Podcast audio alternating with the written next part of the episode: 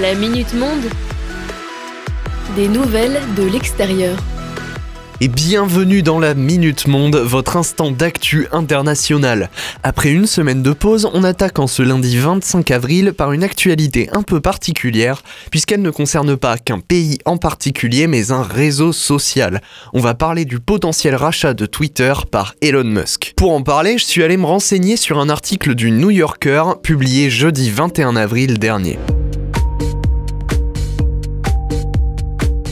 Elon Musk, milliardaire et patron de Tesla, a proposé le 14 avril dernier de racheter intégralement Twitter pour le privatiser. Le 14 mars, il avait fait l'acquisition de 9% des actions de Twitter, faisant de lui l'actionnaire extérieur majoritaire de l'entreprise publique. À présent, il souhaite racheter la totalité de la plateforme pour 43 milliards de dollars, bien au-dessus de sa valeur marchande actuelle de 36 milliards. À l'heure actuelle, Twitter n'est pas vraiment ce qu'on pourrait appeler un business fructifiant. En effet, à l'heure du développement de TikTok et de l'hégémonie persistante de Facebook, Twitter ne parvient pas à tenir la cadence en ce qui concerne le nombre d'utilisateurs. Près de 436 millions d'utilisateurs début 2022 contre près de 4 milliards cumulés par Facebook et TikTok. Le New Yorker précise que le modèle économique de la plateforme, basé sur la publicité, n'a d'ailleurs pas changé depuis 2006, année de lancement du réseau social.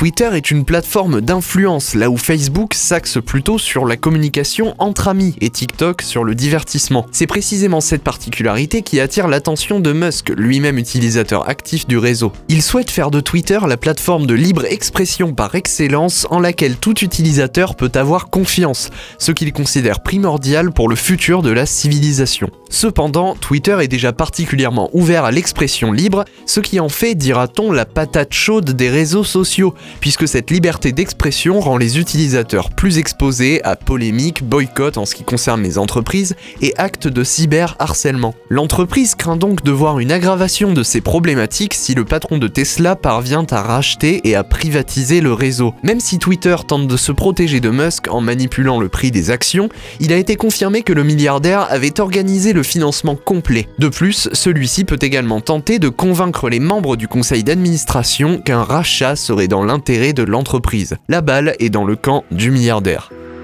Cette Minute Monde est maintenant terminée, je vous souhaite un très bon début de semaine et je vous dis à demain.